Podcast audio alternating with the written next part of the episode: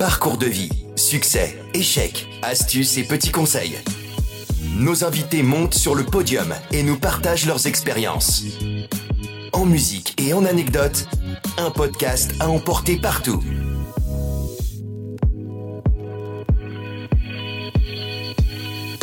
Bonjour, le podcast d'aujourd'hui, je reçois Denis Negelen, un grand champion de tennis, un grand marketeur, on va le découvrir, et puis un rescapé de la vie. Denis, vous allez nous raconter votre vie, une vie de passion, une vie euh, liée euh, au tennis à tout jamais. Je dois beaucoup à Sharapova, elle m'a coûté très cher.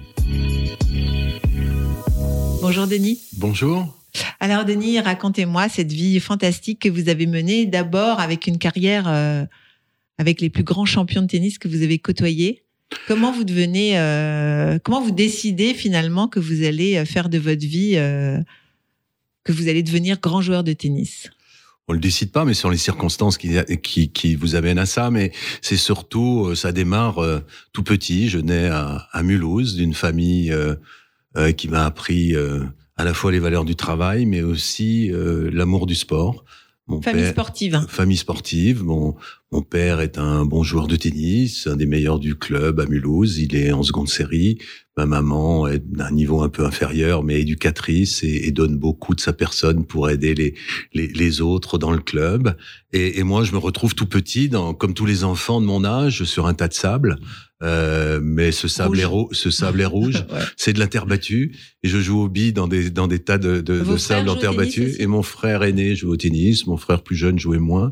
Euh, et, et, donc euh, je suis je passe beaucoup de temps dans un club, donc avec une raquette à la main, à côté du mur. À l'époque, on jouait au mur. Je, je, recommande vraiment à tous les clubs de s'équiper d'un mur. Ça se fait plus trop, ça, le mur Ça se fait plus trop, ça ah prenait trop de place, mais en fait, c'est très très important, je trouve, pour l'éducation, pour former à la fois la gestuelle et la musculature d'un, des jeunes euh, jouer au mur.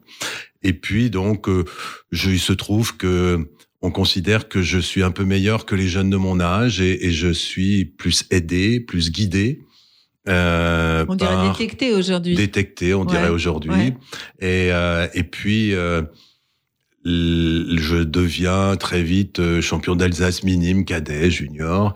Mais euh, à un moment, à, je crois, 12-13 ans, la Fédération française de tennis me dit que j'ai pas assez de, de qualité d'enseignement dans le Haut-Rhin et ah. qu'il y a un très bon professeur qui est à Strasbourg et qu'il me propose de m'aider financièrement pour aller deux fois par semaine jouer avec Jean-Paul Lotte, qui était le très bon professeur euh, de, à l'époque du Lawn Tennis Club de Strasbourg.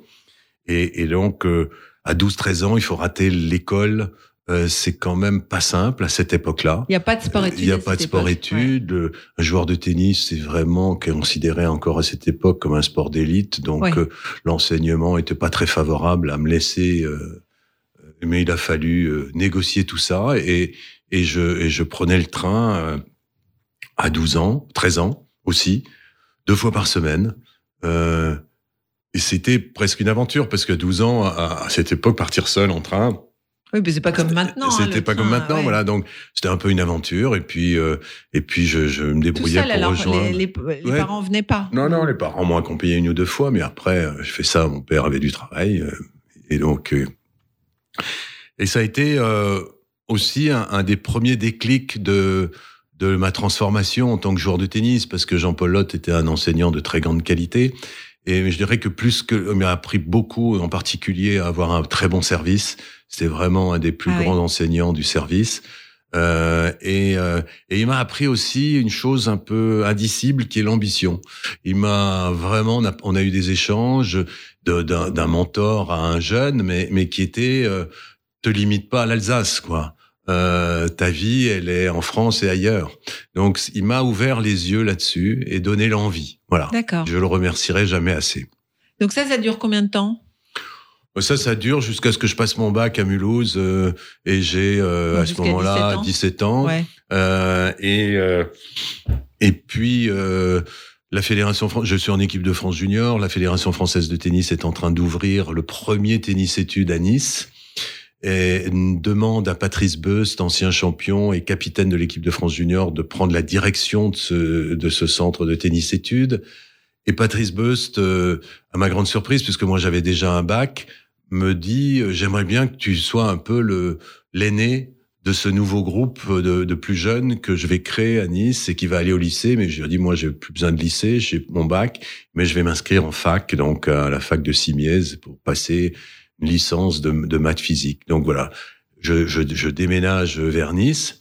Et, euh, et, on est encore dans les années 68-69, donc il y a plus la grande grève de 68, mais il y a encore beaucoup de relents mmh. syndicaux dans les, dans les universités, qui fait que l'université de, de, Nice se retrouve en grève. Euh, la grève est annoncée pour euh, trois semaines. Paris, la fédération me dit viens t'entraîner avec l'équipe de France de Coupe Davis euh, sur bois, ça te fera du bien aussi. Donc je repars à Paris, m'entraîner là-bas. Et puis j'avais très envie d'aller à Paris parce que j'avais euh, une fiancée euh, qui était à Paris et qui est devenue ma femme ensuite. C'est ça l'ambition? Et, euh, et, mais ça aide et ça fait partie de la vie. et donc euh, me voilà. et puis à un moment, je me dis il faut quand même que j'apprends que la fac va réouvrir, mais je reviens 15 jours après. En fait, j'ai pris trois semaines, un mois de retard sur les cours et, et sur la fac de, de, de maths physique. Je me rends compte que si je veux vraiment rattraper ça, il faut que j'arrête complètement le tennis. J'en avais pas envie, et, et donc je décide de ne pas faire euh, cette licence, de l'arrêter. Et pour pas mourir idiot, je décide de passer un deuxième bac. Comme ça, je suis avec mes petits camarades de jeu au même lycée, mais je ne suis pas les mêmes cours puisque quand vous avez déjà un bac, quand vous en passez un qui était un bac donc à l'époque on appelait mathlm, donc c'est aujourd'hui, eh bien vous passez que les cours de maths, et quelques cours de physique, donc c'est 7-8 euh, heures de cours par semaine pas plus. Donc tout ça m'a permis d'avoir deux bacs. Donc, euh, si ça intéresse quelqu'un, je suis prêt à en louer ou à en vendre un. Euh, Il y a peut-être des gens que ça intéresse, que deux bacs, c'est pas banal. Voilà. Et, et, puis, je suis à ce moment-là, donc euh, j'étais toujours très hésitant. Faut-il que je joue au tennis? C'était pas encore un vrai métier à ce moment-là. Le tennis est devenu professionnel en 69, euh, et là, on est en 69. Mais jusqu'à présent, il y avait, on dit considérait qu'un joueur était professionnel quand il était professeur de tennis, c'est-à-dire ah que quand son art lui permettait d'enseigner et de toucher une rémunération. Mm, mm, Là, on mm. était un professionnel. Et puis, il y avait une autre catégorie de professionnels, mais qui ne jouaient pas en France dans un circuit organisé, mais dans un circuit privé, donc qui faisait une sorte d'exhibition dans le monde entier et, et euh, qui s'appelait la tournée de Jacques Kramer, qui avait engagé des vainqueurs de Wimbledon pour leur dire tu peux continuer à jouer chez les amateurs, mais si tu veux gagner un peu d'argent, rejoins ma tournée. Et donc, il y avait dans cette tournée euh, Lever, Rosewall, Newcombe, Roche, et un Français aussi, Robert Hayet d'abord, puis Pierre Barthès ensuite, donc qui ont tourné là-dessus. Donc ça, c'était les professionnels, mais ils n'avaient pas le droit de jouer les grands tournois amateurs qui étaient Roland Garros, Wimbledon, l'US Open et tout. Donc ils, avaient, ils avaient fait un choix d'aller gagner de l'argent sur un autre circuit parallèle. Et puis en 69, tout change. Là, on, on arrive à l'ère, ce qu'on a appelé l'ère open, ouvert, mhm. ouvert à tous. C'est-à-dire que les amateurs, dits amateurs anciens, et les professionnels, comme ils avaient le droit de jouer les uns contre les autres. Et donc, il n'y avait plus qu'un seul tennis. Et euh, c'est le combat de, de, Philippe Chatrier, qui était le président de la Fédération française de tennis, qui est devenu président de la Fédération internationale, qui a créé cette ouverture et cette modernité. donc, moi, je me retrouve à en, à cette époque-là à faire un choix entre est-ce que je continue mes études ou est-ce que je fais mon service militaire. J'apprends que que le service militaire euh, au bataillon de Joinville, qui était euh, un bataillon réservé aux sportifs de haut niveau, n'autorisera plus de sursitaires. Donc euh, j'avais prévu à l'origine de faire encore trois quatre ans d'études et aller faire mon service militaire un peu comme tout le monde après. Mmh. Et je me suis dit pouvoir faire le bataillon de Joinville, c'est quand même une chance. Euh, plutôt que d'aller faire un truc que je considérais comme un peu inutile, son service militaire. Ça l'est pas totalement, bien sûr, mais on, quand on a 20 ans, on le considère. Mm. Euh, et, euh, et ça, c'est une, une, un bouleversement dans, dans ma vie, puisque dès que j'arrive au bataillon de Joinville, j'apprends que pour avoir des permissions, donc pour pouvoir sortir de, de la caserne qui était à Fontainebleau, euh, si on est en équipe de France, qu'on représente son pays dans une compétition internationale, on peut, on peut aller la jouer. On peut sortir. Et donc, euh, j'avais le niveau pour au moins jouer sur les qualifications du circuit mondial. Et je décide tout de suite de m'inscrire et je demande des permissions qui me sont acceptées. Elles sont et donc je pars pendant deux mois en Asie pour préparer et en Australie pour préparer l'Australian Open. Et c'est une période qui a transformé ma vie tennistique parce que ça a été la rencontre avec les grands champions dont je vous parlais, qui les, les Australiens qui étaient vraiment les meilleurs joueurs du monde. Et puis aussi, ça a été la découverte que le tennis à ce niveau-là, c'était une exigence de 5 à 6 heures d'entraînement par jour, alors que moi, je jouais 5 ou 6 heures par semaine. Hmm. Donc, euh, je suis mis dans... en sport-études, on, on, Oui, mais pour sport-études, on joue 2 heures par jour, ah une heure et demie par jour à l'époque. Voilà. D'accord.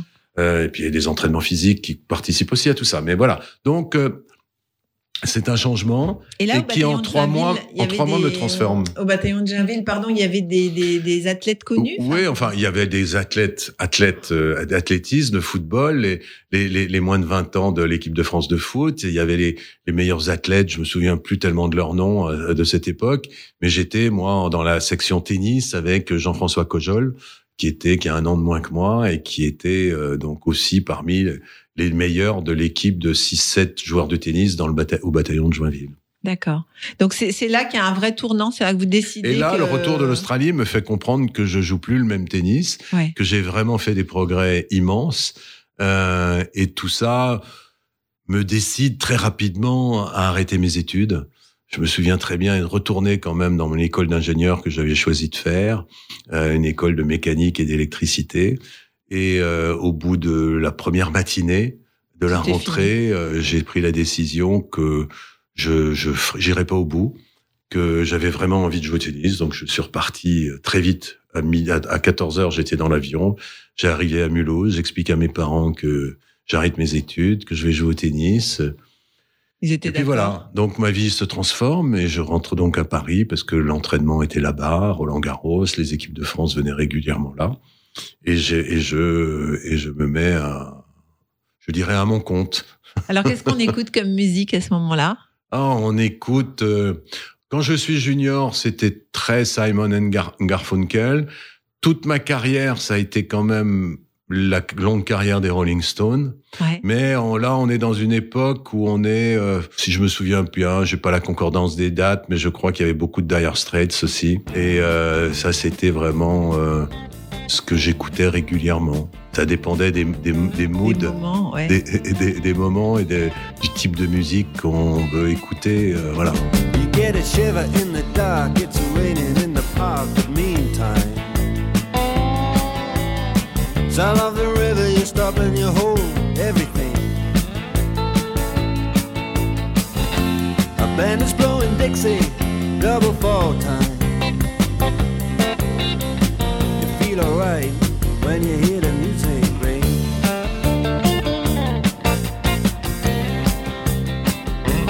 Mais alors quand on est comme ça, euh, jeune, euh, en équipe de France, on, vit sa vie en groupe, quoi. En groupe, on vit sa vie, on vit, on vit sa vie en groupe et on vit, et on est un, un on appellerait ça aujourd'hui un travailleur indépendant.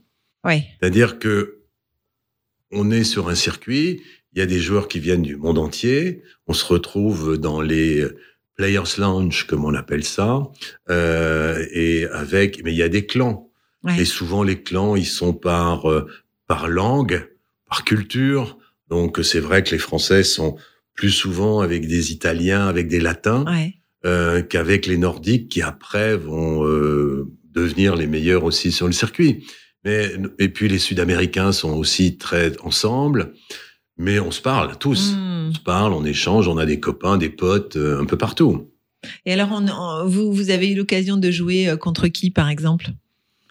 Alors, moi, j'ai mon meilleur classement était euh, aux alentours 120, 130e place. Donc, c'est un, un, classement de assez humble, mais ça m'a permis quand même de suivre le circuit mondial. J'étais meilleur en double, aux alentours de la 40, 50e place.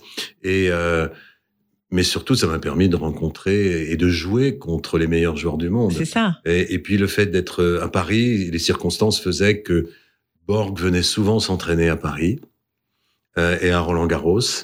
Et, euh, et son entraîneur, Lennart Bergelin, me demandait, ainsi qu'à Patrice Dominguez, avec qui j'étais euh, très proche, euh, puisqu'on partageait même un appartement ensemble, et, et il était mon partenaire de double, il demandait à tous les deux d'alterner, de, jouer, contre, de jouer contre Borg. Donc on jouait trois heures avec Borg, puis ensuite moi je prenais le relais trois heures. Et Villas, pareil, il avait un appartement à Paris, venait régulièrement à Paris.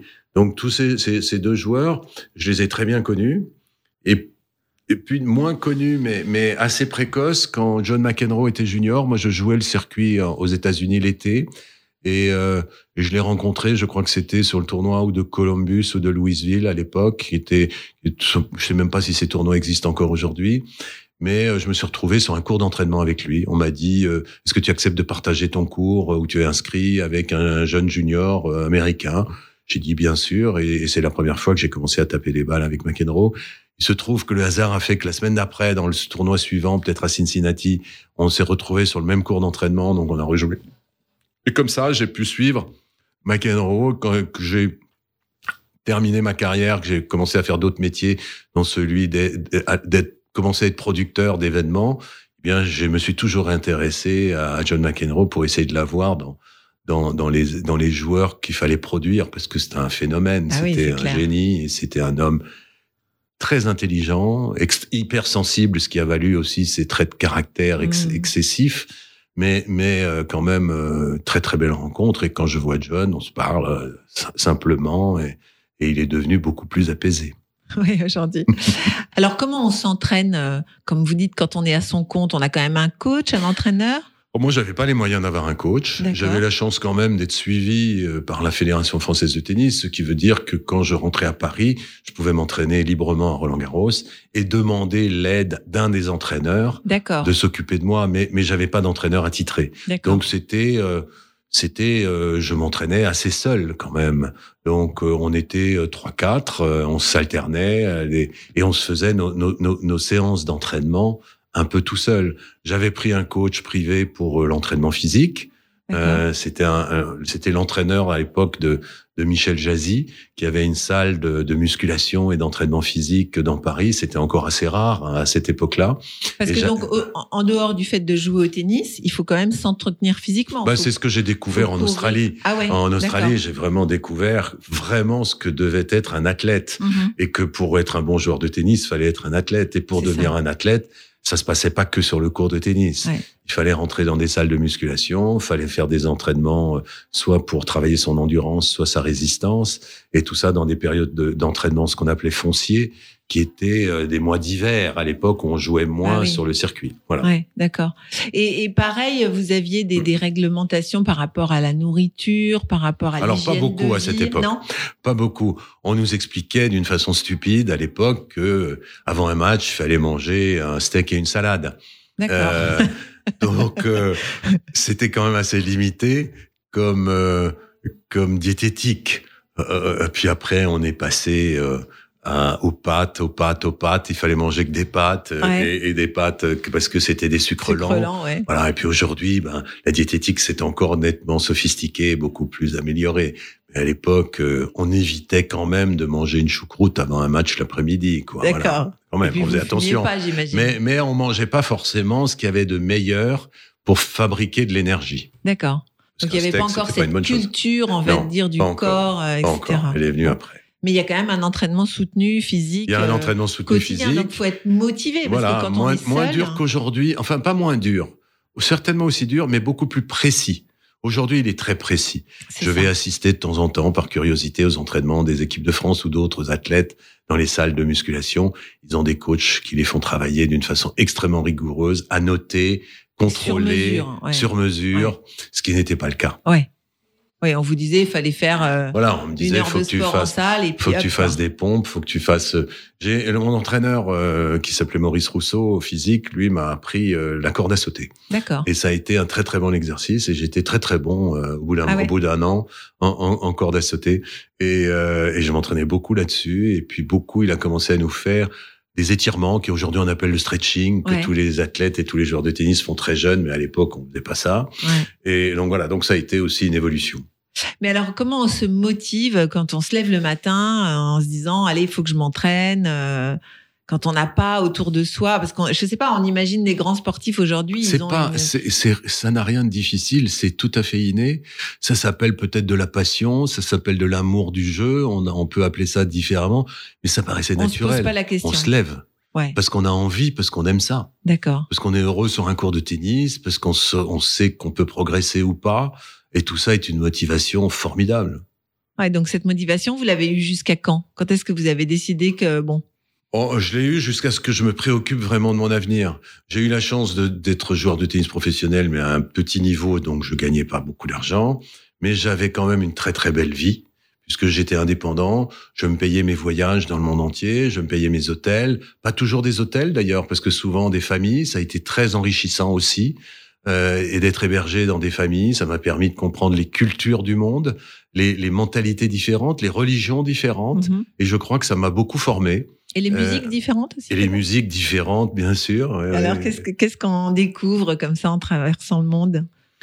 Oh, on découvre, euh, on découvre, mais c'est un peu plus tard, des Johnny Clegg, des gens comme ça, qui sont des cultures différentes, qui reviennent de, de l'Afrique. Euh, J'ai joué très peu, mais un peu en Afrique du Sud, donc euh, quand il est, quand il a émergé, ça m'a, ça m'a beaucoup intéressé aussi. I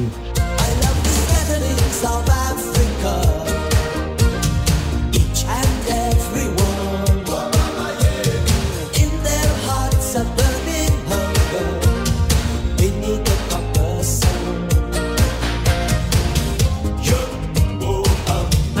magnifique ça. Donc vous, vous découvrez le monde. Et alors faut faut payer de, de, de ses propres sous là pour le Oui, il faut payer de ses propres sous, mais bon, alors donc j'avais la chance d'être français.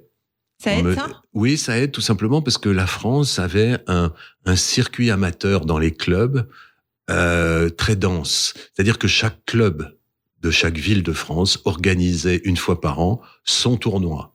Et et- et il y avait une forme de concurrence pour essayer quand même d'avoir des très bons joueurs qui Ah, viennent. Bon, et tous les joueurs amateurs jouaient, c'était des tableaux de progression. Donc il y avait des tableaux par moment de 500 ou 1000 joueurs dans certains tournois, mais les quatre derniers étaient des professionnels. Donc on commençait qu'en quart de finale ou en huitième de finale, et donc on gagnait un peu d'argent là. Et ça me permettait, moi, j'ai joué beaucoup en France, beaucoup de tournois dans toutes les villes de France. Et, euh, et ça m'a permis de gagner de, l'argent pour me payer le circuit international les autres six mois. Donc c'était un peu comme ça qu'était basé mon modèle économique, comme on dirait aujourd'hui. Et donc vous êtes vous êtes libre, vous jouez bien, vous êtes passionné. euh, et ça s'arrête euh, à un moment donné. Pourquoi? C'est Ah, physique, c'est quoi? Non, Ah non, bien sûr, on, on sent, on sent que, que c'est le physique, on sent qu'on est moins performant. Et puis tout le monde vous dit, à 30, après 30 ans, tu joues plus.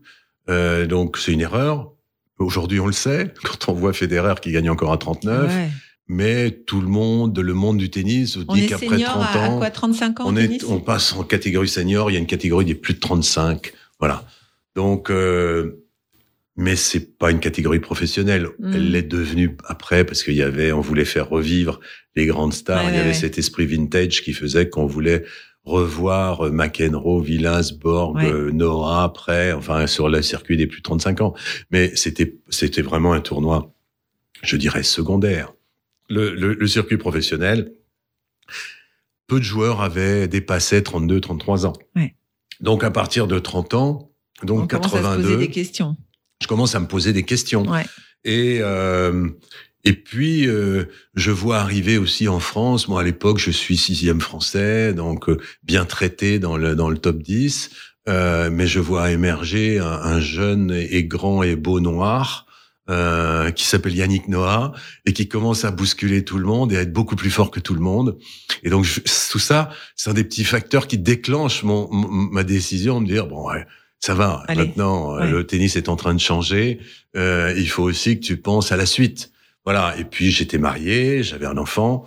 Donc, il fallait que je trouve euh, des solutions. Et puis, les solutions, je les ai trouvées avec beaucoup de chance par mes, mes sponsors, puisque un peu avant ce début de réflexion importante, je, je suis euh, sollicité par LS, la marque italienne qui fait des vêtements de ski très, très connus à l'époque et qui décide de s'implanter dans le tennis et qui, dans chaque pays, essaye d'avoir un ou deux ambassadeurs qui portent les vêtements LS. Et je fais partie de ces deux qui sont choisis Et comment ils vous ont choisi? Parce que j'étais libre de contrat à cette époque, parce que j'avais euh, euh, un agent qui n'était pas vraiment un agent à plein temps, mais qui m'avait donné l'information euh, et euh, qui me dit, je sais parce que j'ai été sollicité, ils m'ont demandé s'il y avait des joueurs de libre en France pour la pour la saison dans six mois, et je me suis mis sur les rangs et et, euh, Et j'ai eu une discussion avec euh, le, le président de la société à cette, à cette époque et qui m'expliquait euh, ce qu'il voulait faire de la marque, une marque plutôt haut de gamme avec des ambassadeurs euh, euh, qui soient très représentatifs de un peu de cet univers haut de gamme. Donc euh, pour lui, il fallait plutôt avoir euh, et à la fois des, des femmes élégantes et des, et des joueurs élégants plutôt que les meilleurs. C'était pas la Ah, priorité encore dans le Mm. premier discours. Il paraît que vous étiez très élégant. Oh, On m'a dit je- que vous je- étiez je très vous beau remercie. gosse. Je vous remercie. Mais... c'est vrai. Et, euh, et donc euh, voilà, donc j'ai été choisi par LS, mais très vite il y a eu une affinité qui s'est créée entre LS et moi. Euh, et je suis allé souvent à Perugia en Italie pour rencontrer les gens qui créaient, qui dessinaient, qui fabriquaient. L'usine était là-bas, et euh, ça m'a appris en fait beaucoup de choses. Ça m'a appris que euh, il y avait pas que le tennis dans la vie, qu'il y avait des entreprises qui bossaient Ouais. normalement, et, euh, et, et donc un autre regard aussi. Et, et- et très vite, ce, ce président m'a fait confiance et m'a demandé de devenir un peu son conseiller sur le choix des joueurs, des ambassadeurs, des ambassadrices, même des tournois qu'il devait sponsoriser ou qu'il pouvait sponsoriser. Donc ça a été mon premier pas un peu dans l'entreprise et, et mon et mon ma transformation de joueur de tennis vers euh, le monde, on va dire normal. Euh, et euh, et ça a été vraiment une chance pour moi parce que ils m'ont fait confiance. Euh, ils me donnaient presque les pleins pouvoirs sur des budgets. Je faisais mes propres choix. On jouait Et- en blanc à cette époque-là On jouait en... Alors Ouais. LS a amené la couleur, Ah la oui, révolution vraiment avec Fila, une autre marque Oui. italienne de l'époque. C'est eux qui ont bouleversé les codes parce que on jouait. Moi, j'ai joué en blanc le tout le début de ma carrière. Puis on est arrivé un peu sur des couleurs pastel qu'avait amené Lacoste. Et, et puis la révolution, c'est LS et Fila qui l'amènent avec, du, avec du rouge, du bleu Ah oui, marine. enfin voilà. Donc euh, on est euh, un- dans un changement euh, total. Donc il faut repositionner. Il y a des codes différents et il faut repositionner le tennis. Et, et c'est assez intéressant. C'est, pour moi, c'est extrêmement formateur. Ils me font confiance, donc je me souviens d'une anecdote importante, c'est que euh, je les avais encouragés à devenir partenaires et sponsors du, de Monte Carlo, donc du, Mon- du Monte Carlo Open, un des plus grands tournois qui ouvrait la saison sur terre battue, généralement en avril, à autour de Pâques. Et les Italiens étaient pas trop difficiles à convaincre parce qu'ils aiment beaucoup. Les Italiens ont une vraie proximité avec Monaco, donc euh, ça leur parlait. Et ça a été aussi un peu le rendez-vous de tout le staff euh, d'LS, joueurs, ambassadeurs, Mm. euh, euh, direction et, et coach. Et on se retrouvait tous les matins au petit déjeuner de l'hôtel des joueurs et, et, des- et de, et de la famille du tennis pour discuter un peu du business d'LS en fait et des perspectives. Et puis donc euh, ils m'apprennent qu'ils cherchent un joueur allemand. Euh, ils me demandent si j'ai une idée. Je leur dis écoutez aucune parce que à l'époque les leaders de l'Allemagne c'était Fassbender, Meiler, très grands joueurs mais vieillissants. Donc ça me paraissait pas être les choix qu'il fallait faire. Et euh, par contre j'avais entendu parler d'un petit junior. Euh, qui avait, paraît-il, plein de potentiel, mais que je n'avais jamais vu jouer. Et je leur dis, écoutez, il y a un petit junior qui joue les juniors. D'ailleurs, il est pas dans le tableau, il est pas assez fort encore pour être dans le tableau à Monte-Carlo. Euh, mais il joue sur le cours 22. Moi, j'ai vu le programme. Je vais aller le voir jouer. Et je vais donc voir jouer un jeune qui s'appelle Boris Becker. Et euh, je le regarde pendant une bonne heure. Et je trouve qu'effectivement, il n'est pas encore un très bon joueur de terre battue. Il le sera jamais vraiment. Euh, mais il a un potentiel incroyable. Il, sert, il a une vraie puissance, une vraie vitesse, un œil. Enfin bon. Et donc, on se retrouve le, on se retrouve le lendemain matin et ils me disent alors, je dis écoutez, moi j'ai vu ce petit junior, je le trouve bien, on devrait s'en Junior, il occuper. a quel âge? Il a 15 ans 15 ans. euh, ou 15 ans et demi, voilà. Et, et ils me disent, bah, écoute, si tu penses qu'il est bon, euh, essaye de le faire signer chez nous. Quoi. Donc me voilà à la recherche de. Ça, de- c'était encore un autre job parce que c'était Ouais, vraiment enfin, nicheurs de ce qu'on talent. appelle un scout hein, dans le football, en dénicheur de talent. c'est voilà. Donc, euh, je, je, je, me, je, je vais voir son entraîneur, qui, si je me souviens, s'appelait Gunther Bosch, qui était aussi un peu son agent. Qui était connu Oui, oui, oui. oui. Ouais. Il s'est fait connaître parce que quand on est le coach de, de Boris Ah oui, Becker, on après, devient vite très, très connu Ouais. et donc une vraie réputation de coach. Et, euh, et il m'explique qu'il n'est plus vraiment en charge du management de Boris Becker parce qu'il y a une autre personne qui est venue signer un contrat avec Boris Becker qui est Yon Tiriac. Et tout ça s'est fait en même temps parce que euh, l'anecdote, ce qui est amusant, c'est que Yon Tiriac participait aux réunions de Ah petit oui. déjeuner avec Donc, LS. il vous avait entendu parler. Donc, il m'avait entendu, jeune. il était allé voir en Et cachette qui regarder ce Boris Becker. Alors Yon Tiriac est une figure du tennis mondial. Il était, il est toujours, je pense, roumain. Il a joué la Coupe Davis avec Ilina Stas. Il Ah. était le partenaire de double. Il a été très très très grand joueur de double, un très bon joueur de simple aussi. Il était très connu parce qu'il avait une très grosse moustache et qu'il parlait euh, comme ça en roulant les airs.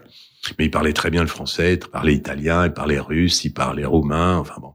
Et, euh, et il est devenu euh, une grande figure. Il est devenu milliardaire quand même. Ah oui, Euh, beaucoup grâce à Boris Becker. d'accord. Parce que. Donc il vous a devancé en fait. oui, il m'a devancé. Mais moi, je n'avais pas l'objectif de devenir l'agent de Boris Oui, Becker. Je voulais le signer, sûr. mais tout d'un coup, je me retrouve. Contre face lui, à Yon. Tiriac. Voilà. Et donc, le tarif a été multiplié par 10 parce que Yon était un, un homme d'affaires redoutable. Et, et, et donc, LS me dit qu'est-ce qu'on fait? Parce que c'est Yon, on l'aime bien, mais, mais c'est cher. Je leur dis, je pense qu'il va être bon. Et alors, ils m'ont dit, bon, si tu le penses, signe-le. Et ça s'est passé comme ça. Euh, ce qui est totalement impensable. Aujourd'hui, les, les, les affaires ne se font Oui, plus ça de n'a pas cette pris 10 façon. C'était euh, voilà, ce n'était pas fais-moi un- et une note, fais-moi et puis va voir le directeur financier, puis va voir le directeur marketing pour Ouais, voir comment il peut ouais. l'utiliser. Non, c'était bah t'as qu'à le signer. Bon, donc euh, et la chance que j'ai eue, je dirais presque le miracle parce que ça n'arrive qu'une fois dans une vie. Boris Becker un an et demi après gagne Wimbledon. Donc je deviens un héros aux yeux des LS. oui. Et vous en avez d'autres d'autres joueurs comme ça que vous Oh, avez ben, j'ai euh, signé des joueurs moins bons, mais ça a été Henri Lecomte, par exemple, quand même, qui a été un très grand joueur. Ouais. Euh, et puis à l'époque, c'est pas moi qui l'ai signé, mais c'est Thiriac, c'était Villas.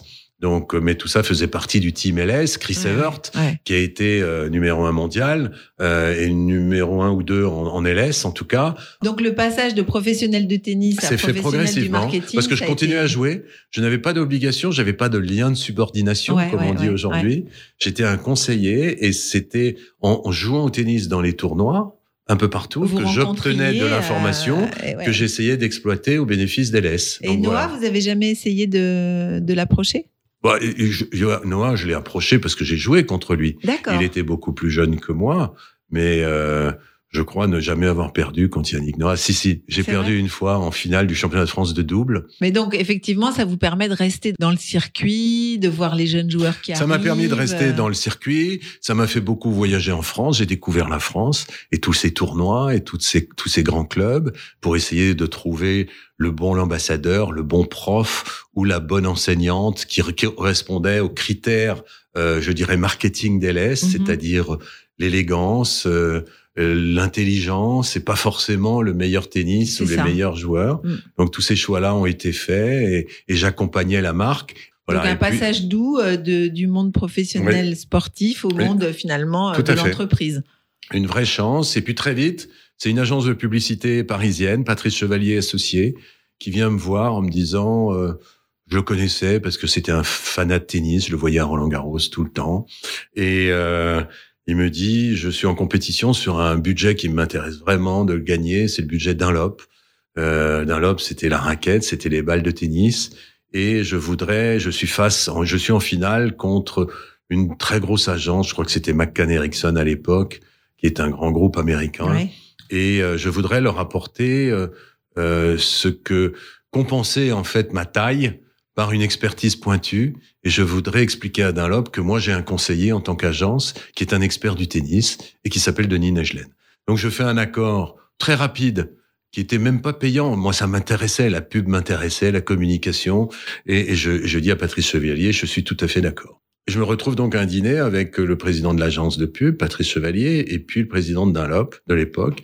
Et très vite, le président de Dunlop il me dit, écoutez, votre recommandation me plaît. Euh, j'ai envie de travailler avec vous, mais j'ai quand même un problème. Il s'appelle Denis Negelen. J'ai quitté Rossignol. Toujours en indépendant ou, ou finalement toujours en vous indépendant, et je suis conseiller D'accord. conseiller technique chez Dunlop, conseiller en promotion aussi, comme c'était mon titre euh, chez Dunlop, donc euh, chargé de tester les produits et c'était très intéressant parce qu'on est, on est dans une période de bouleversement technologique. On est passé de la raquette en bois. Dunlop était leader sur cette raquette en bois avec une Max Ply, une marque mythique. Euh, Nastas jouait avec, a gagné Wimbledon, enfin tous les grands, les grands tournois avec cette raquette. Donc euh, j'ai eu aussi cette chance de pouvoir vivre et travailler dans toute cette évolution. donc avec euh, des raquettes d'abord euh, euh, injectées, puis des raquettes moulées, enfin des technologies différentes.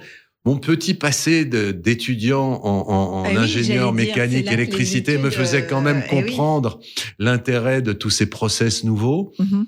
Et, euh, et donc m'intéressait. Donc euh, et puis euh, et puis il y a eu la balle. On est à une époque où on trouve que le tennis sur terre battue devient ennuyeux parce qu'il est trop lent. Et Villas n'a rien fait pour arranger ça, avec des ronds du fond du cours et des grands lifts. Et que le- le tennis sur gazon devient ennuyeux parce qu'invisible, parce que trop rapide. Donc trop rapide parce que à l'époque l'herbe où- sur laquelle j'ai joué était euh, extrêmement glissante Ah, et la balle rebondissait très très peu, ce qui fait qu'on ne pouvait pas faire d'échange sur, sur, sur, sur gazon avant les années euh, 80-85. Il y, a un- il y a une prise de conscience chez les Anglais et il y a une prise de conscience chez les Français, donc sur, pour la terre battue de Roland Garros. On se dit, on peut pas changer la terre battue. Donc pour accélérer le jeu, on n'a qu'un moyen, c'est d'accélérer la balle. Donc ça veut dire qu'on est on a un tennis ennuyeux où il n'y a que les joueurs qui jouent du fond du court et que les, les grands attaquants, ceux qui gagnent Wimbledon ou ceux qui gagnent l'US Open, finalement ne gagnent jamais ou très peu ou vont pas loin à Roland Garros parce qu'ils sont, c'est pas leur culture et c'est pas leur type de jeu. Donc vous participez à toute cette épopée finalement Oui, de la médiatisation du Ouais, tennis. de- je, je participe à toute cette à toute cette période, à cette décennie C'est génial. qui est un, un changement, une révolution dans le tennis, où il y a une révolution télévisuelle, une révolution des médias, une révolution technologique, et euh, voilà, et donc et une nouvelle approche, une nouvelle perception du tennis. Ouais. Non mais c'est et c'est là où on se dit que les études finalement c'est pas inutile. Oui, certainement. Même si on s'en rend, on s'en rend pas compte, on, on l'analyse pas comme ça quand on le vit. Ouais. C'est quand on prend un peu de recul qu'on se dit si j'ai pu, j'ai eu la chance de pouvoir vivre à ce moment-là, mais le fait d'avoir fait des études m'a permis sûrement d'enregistrer plus de choses et de mieux les comprendre pour mieux les adapter. Alors après vous devenez euh, donc après toute cette époque là vous allez devenir chef d'entreprise. Oui, Enfin, vous parce avez que- toujours été chef Parce d'entreprise. que au moi, je suis euh, conseiller de trois grandes marques, euh, parce que je j'ai pas parlé de Converse, mais Converse, qui est le leader mondial dans le basket en, aux États-Unis, décide de faire une, une chaussure de tennis, qu'ils veulent l'implanter en Europe, et ils me demandent de devenir leur conseiller sur l'Europe. Pareil, pour Donc, choisir. du coup, vous étiez pour super choisir. connu. euh, marques-là. conseiller multimarque. C'était Ouais, un métier ça. qui n'existe plus. Et donc, c'était intéressant, très intéressant. Donc, j'ai pu traverser et préparer euh, euh, mon après d'une façon très simple et enrichissante. Et je gagnais plus d'argent, Bah même que quand j'étais joueur de tennis. Et, euh, et j'étais donc toujours, comme je vous l'ai dit, très proche de Patrice Dominguez. Patrice Dominguez avait une carrière différente. Il a d'abord été un meilleur joueur de tennis que moi, mais lui, il est devenu un homme de médias, passionné par ça, euh, proche de, de Jean-Luc Lagardère. euh, Il était consultant européen. il est devenu euh, très vite le consultant d'Europe 1, ouais. Monsieur Tennis sur Europe 1. Ouais, ouais. Puis il écrivait plutôt pas mal, il a écrit plusieurs livres et il écrivait une rubrique régulière dans l'équipe et une page dans Tennis de France euh, donc euh, chaque mois. Donc il était devenu un peu la référence euh, Du tennis français. du tennis français. Et euh, puis après, il est devenu euh, même patron de la 5, quand la, cin- de- des sports, patron des sports de la 5. Donc un vrai homme de, De médias. médias. Euh, moi, j'étais plutôt un homme du sponsoring. Ouais, c'est ça. Lui, un homme des médias, et on s'entendait très bien, et on, on, on, on, on- on- on a eu un appartement pendant trois ans ensemble, euh, on sortait ensemble, enfin voilà. Et euh, un jour, on avait des projets d'événements. On s'est dit, tiens, dans le tennis, on pourrait faire tel événement, on pourrait. Et puis on a donc, on s'est dit, Patrice avait des stages, comme je vous l'ai dit, à, à, aux Arcs à l'époque, et il voulait, il avait des sollicitations pour en faire ailleurs. Et, et donc, on décide de créer une société ensemble. Elle s'appelle Dominguez et Nejlen Sport Promotion. Moi, je m'occupe du développement de ces écoles de tennis et de ces stages. Et, euh, et puis, on essaye de créer des nouveaux projets euh, sur, le, la- sur des bases un peu événementielles. Très vite, euh, on, on a, on gère plutôt un, un centre de tennis à, aux Arcs, puis à Isola 2000, puis à La Baule, puis euh, à Port-Marly, qui s'appelle les Pyramides, un très un nouveau centre. Donc avec des équipes d'enseignants qui sont donc nos salariés et, et qui essayent d'appliquer notre méthode, enfin surtout la méthode de Patrice Dominguez pour l'enseignement. Moi, j'étais plus l'homme de de- du marketing Mhm. et, et de la gestion, même si j'étais pas le roi de la gestion, mais j'essayais de faire semblant. Et, euh, et, et- et donc, euh, Dominguez Nejlen, ça se développe et puis ça prend un grand booster qui, qui passe par, euh, par le maire de Paris, Jacques Chirac à l'époque, qui, dans une discussion avec Patrice Dominguez, lui dit, moi, l'année prochaine, je vais ouvrir un nouveau palais de, de sport, palais omnisport de Paris-Bercy, et j'aimerais bien qu'on ait une, une exhibition, enfin pas une exhibition, pas Une du tout, une inauguration. inauguration euh, qui fasse du bruit, euh, dont on parle et tout. Et donc, il nous, il nous propose pas de le faire, mais nous, on prend ça bah oui. en se disant, tiens, on pourrait lui proposer quelque chose. Et donc, on était tous les deux fans de McEnroe. McEnroe, on est en 84 à ce, moment-là, est pour nous le, le meilleur Le joueur meilleur du joueur. monde. Il est, il perd à Roland Garros en finale contre Lendl, et on se rend compte que les Parisiens ne l'ont jamais vu gagner.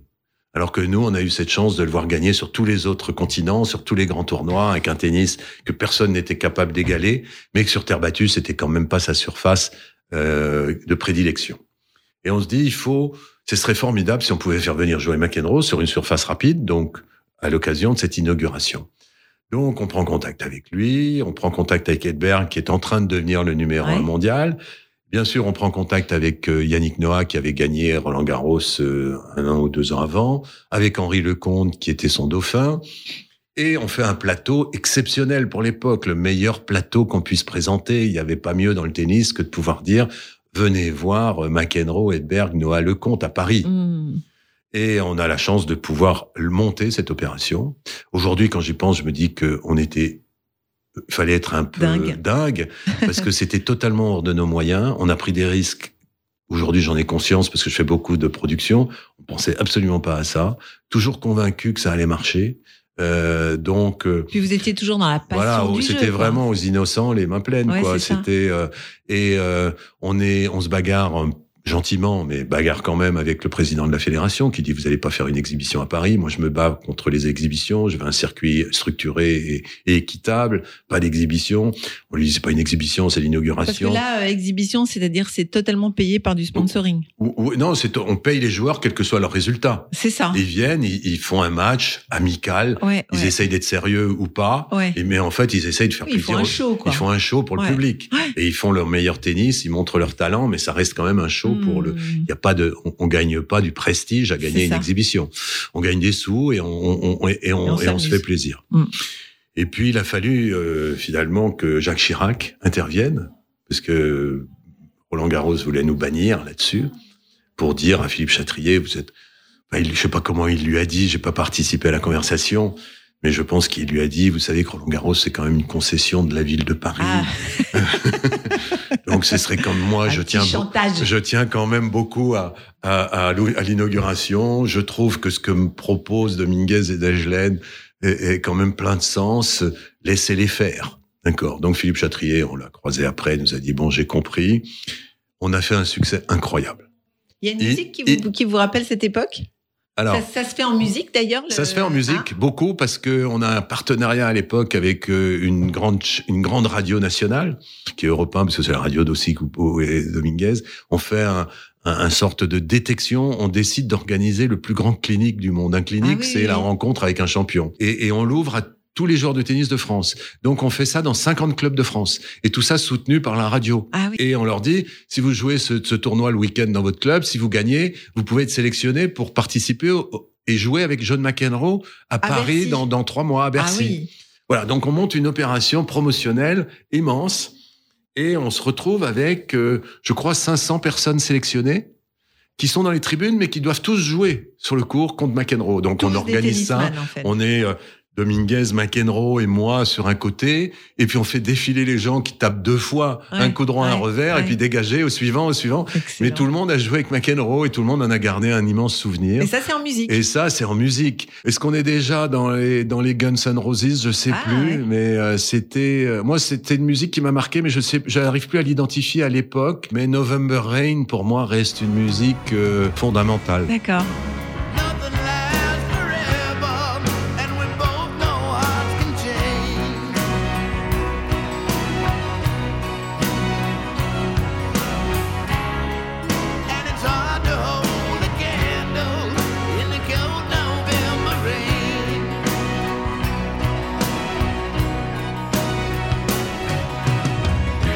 Ça devait être amusant, quoi. Oui, oui, mais c'était très amusant. Alors, ça se jouait peut-être dans des musiques beaucoup plus gaies que Mm. November Rain, Mm, mm. mais euh, mais euh, et, et c'était tout à tout ça était dans dans le show, dans la musique, euh, avec des des animateurs, Ouais, ouais, euh, ouais, etc. Donc c'était une, une belle après-midi, enfin une belle journée parce qu'il y avait tellement de monde nous a, on a passé la journée. Et le lendemain, donc ces gens-là étaient aussi invités à assister à la rencontre. euh, Il y avait combien de personnes alors On a fait deux jours, 18 000 le plein. Deux jours à 18 000 Deux personnes. jours, 18 000. Et, et puis c'était drôle parce que la fédération nous a dit mais de toute façon vous êtes complètement fous. Euh, on n'arrive pas à remplir Coubertin qui fait 4000 places sur notre tournoi international à l'intérieur. Donc il n'y a pas de place pour euh, pour plus de 4 5 000 à, à Paris. Là vous rentrez dans une salle où il y a 18 000 places. Ça va être vide. Ça va être vide. Et on le dit peut-être. On savait pas. Et puis on a vendu des billets. On en a refusé des milliers. Ah ouais. Ah oui, ça a été un succès. Donc, le- comme quoi, bien sûr, l'affiche était absolument incomparable. Mm, mm. La promotion était incomparable. Et j'ai oublié une chose. On a fait la première opération de Neymar. C'est-à-dire qu'on a eu la chance de, de, de, de- d'avoir une rencontre forte avec un monsieur qui s'appelle, qui s'appelle, il est décédé aujourd'hui, Gérard Seul. Il était le président d'Euromarché, grande chaîne de distribution à l'époque, Ouais. qui n'existe plus aujourd'hui. Et il adhère tout de suite. Il dit, OK, j'achète. Génial. Et, euh, et le Smash Euromarché, et il nous dit, mais comment vous allez financer? On lui explique. Ils me disent, non, non, attendez, j'ai autre, une autre idée. Et ça, ça a été pour moi une révélation de la puissance de la grande distribution. Il appelle son directeur des achats. On se retrouve dans le bureau, il dit, voilà, je vous présente Monsieur Dominguez, Monsieur, Monsieur Nechelen. On va faire une opération à Bercy, l'inauguration de Bercy. Ça va s'appeler le Smash Euromarché. Mais voyez, aujourd'hui, ils vendent, ne tenez pas compte des chiffres, mais ils vendent des panneaux sur le côté à, à 5000. Ils vendent euh, une partie sur le fond de cours à, à, à 10 000. Euh, moi, je pense que on pourrait vendre beaucoup plus cher. Mais il faudrait qu'on soit associé. Et bien sûr, on accepte tout de suite. Et il commence à appeler euh, des clients, euh, des shampoings, des gens qu'on n'aurait jamais identifiés, des gens de l'alimentaire qui n'étaient pas du tout des partenaires de tennis, en leur disant bonjour monsieur, je suis le directeur des achats de oui, on vous connaît monsieur, qu'est-ce que je peux faire pour vous? Mais voilà, on fait un grand événement à Paris euh, dans trois mois, euh, ça va s'appeler le Smash Euromarché, on aimerait que vous nous accompagniez. Comment je peux faire? Eh bien, si vous pouvez mettre euh, 30 000 euros euh, sur le panneau latéral, c'était pas des euros Ouais, d'ailleurs à l'époque, on était en francs, euh, et euh, et oui, mais c'est beaucoup d'argent, mais on fait pas beaucoup de... Oui, mais on vous mettra en tête de gondole Ouais, euh, ouais, pendant ça. 15 jours. Voilà, et donc des techniques qu'on ne maîtrisait absolument pas et qui ont eu un succès énorme, et on, on a retrouvé tout le financement en très peu de temps, Ouais. grâce à Euromarché, qui... Et de la même façon, ils ont appelé les médias Et eux, ils s'en ils sont ont appelé les médias, euh, ils appelaient magasin, Avenir j'imagine. ou Deco en disant on aimerait les Champs-Élysées. Eh oui. Mais monsieur, les Champs-Élysées, c'est quand même très très cher. Oui, oui, mais attendez, combien on vous achète dans l'année? Ouais, ouais. Voilà, donc ça a été des discours un peu sympathiques, mais de, ce, de cet ordre-là. Et, et donc, ils, on a eu une campagne immense de promotion dans tous les médias, dans toute la, dans tout l'affichage, en radio. euh, Et vous, vous apprenez là. euh, et donc moi, bah, j'apprends la puissance de la, de, de la distribution, ah oui. j'apprends la puissance de la promo, et, et tout ça fait que on remplit, on vend des billets, on vend des billets, on vend des billets, et puis c'est plein, on refuse du monde et tout, et c'est un grand succès. Donc, ce succès-là nous a permis de nous dire, on refera peut-être jamais un coup aussi important, mais il faut qu'on en profite On sait faire. pour faire d'autres choses. Ouais. Vous êtes encore euh, très Ouais, là, j'ai deux, 32, 33 ans. Et puis Gilles Moreton, qui était un de nos potes euh, plus jeune, mais euh, vient nous trouver en nous disant c'est formidable ce que vous avez fait. Moi, je rêve de faire un tournoi officiel, donc ATP à, Lyon. Euh, je suis, je connais bien l'adjoint au sport. Donc voilà, je me mets à, à aider euh, Moreton à écrire son dossier à la fois pour la ville, à la fois pour l'ATP, à la fois pour le conseil du tennis professionnel. Et puis finalement, euh, Moreton, on, on décide de le faire ensemble, de de- d'être associés. Et, euh, et on crée euh, le Grand Prix de tennis de Lyon, qui devient très vite un succès grâce à une nouvelle idée qui est plus la rencontre et la proximité qu'avait Gilles, plutôt son papa à l'époque, avec Paul Bocuse, et euh, qui accepte de faire la soirée de gala chez lui, à Collonges, à des tarifs euh, très avantageux, donc on, ça nous permet quand même de le faire. Et l'année d'après, nous dit, vous savez, euh, c'est bien ce que vous faites, euh, euh, mais euh, moi j'ai formé tous les étoilés de, de, de tout le Rhône-Alpes en tout cas. Et il y a plein maintenant de deux, trois étoiles qui ont tous été mes élèves. Je peux facilement leur demander, plutôt que de faire juste une soirée, chaque jour d'en avoir un. Et c'est comme ça qu'on se retrouve avec la combe le mardi, avec Orsi le lundi, qui accompagne le traiteur, Eh oui. mais qui fait les achats, qui fait la carte et qui est présent. Donc ça devient une sorte de rendez-vous gastronomique, Eh oui, c'est ça. en plus du rendez-vous Donc là, on a sportif. tous les chefs d'entreprise. Donc tous les chefs d'entreprise euh, sont là, ils peuvent, ils ont une grande qualité pour accueillir leurs clients et, et de la gastronomie, donc tout ça leur convient bien. Et ils Et- regardent du tennis. Et ils regardent du tennis. Et l'époque, c'est c'est Noah qui gagne aussi. C'est même Yaya Doumbia qui est complètement sorti des, des, des radars, mais qui a été une surprise, une révélation, qui sortait des qualifications et qui a gagné le tournoi. Euh, et c'est McEnroe aussi. Enfin voilà, donc Mm. c'est un, un tournoi qui s'impose en quelques années comme le deuxième plus grand tournoi de France, quoi. Très vite avec euh, donc un autre de mes partenaires de, de double dont j'ai parlé auparavant à travers Rossignol, qui était Pierre Barthès. Mhm. Et Pierre Barthès, euh, que je voyais régulièrement, il était un peu mon mentor. Il avait, il était, euh, il avait 10 ans et il a toujours 10 ans de plus que moi. Et on parlait quand même, on échangeait régulièrement. Me dit euh, qu'il est très proche du patron d'Avas, qui s'appelait à l'époque Avas Denso Marsteller, Alain de Pouzillac, parce qu'il est de la même région que lui, euh, Sète, Béziers, et qui se connaissent depuis qu'ils sont tout petits. Lui a proposé, en fait, de HDM à l'époque est la première agence conseil en communication en Europe. Donc fait essentiellement de la publicité, ce qu'on appelle aussi de la promotion des ventes à l'époque. Mais voilà, ça c'est l'univers euh, d'HDM à l'époque. On est dans les années 89, 88. Mhm. Et, euh, et, et Alain de Pouziac propose à Pierre Barthès de faire une agence euh, conseil en communication par le sport. Alain Pouziac sent qu'il y a des choses qui se passent dans le sport, qu'il commence à y avoir des investissements qui sont pas gérés Le forcément par les mêmes personnes plus plus que les mêmes personnes que ses interlocuteurs euh, chez les annonceurs. Mhm. Et donc, Pierre m'en parle et je lui dis, T'as- Pierre, c'est une formidable idée, fonce. Puis comme Pierre est un homme exceptionnel, mais pas un homme de dossier, très vite, il revient vers moi au bout d'un mois ou deux pour me dire, est-ce que tu peux m'aider à faire le business plan, etc. Donc, je l'aide. Je rencontre Alain de Pouziac. Alain de Pouziac, au bout d'un moment, me dit, mais vous avez une société, Dominguez Nejlen, il y a quand même quelques événements dedans. Et si on s'en servait comme base pour créer cette nouvelle agence, je deviens gérant minoritaire d'une nouvelle entreprise qui est filiale d'Avas. Et c'est une période très, euh, comment dirais-je, paradoxale ou, ou ambiguë un peu, parce que c'est à la fois la, la rencontre des plus grands publicitaires de l'époque, parce que très vite Avas devient Eurocom, Eurocom absorbe RSCG, euh, et ça devient Euro compagnie, RSCG, tout ça se fait dans deux, dans deux ans, c'est bouleversement. Et je suis euh, joueur de tennis avec Pierre Barthès, donc un peu des starlettes quand même pour eux, euh, mais qui veulent essayer de monter un nouveau business euh, et à travers une agence qui s'appelle Quarter, qu'on a baptisé Quarterback.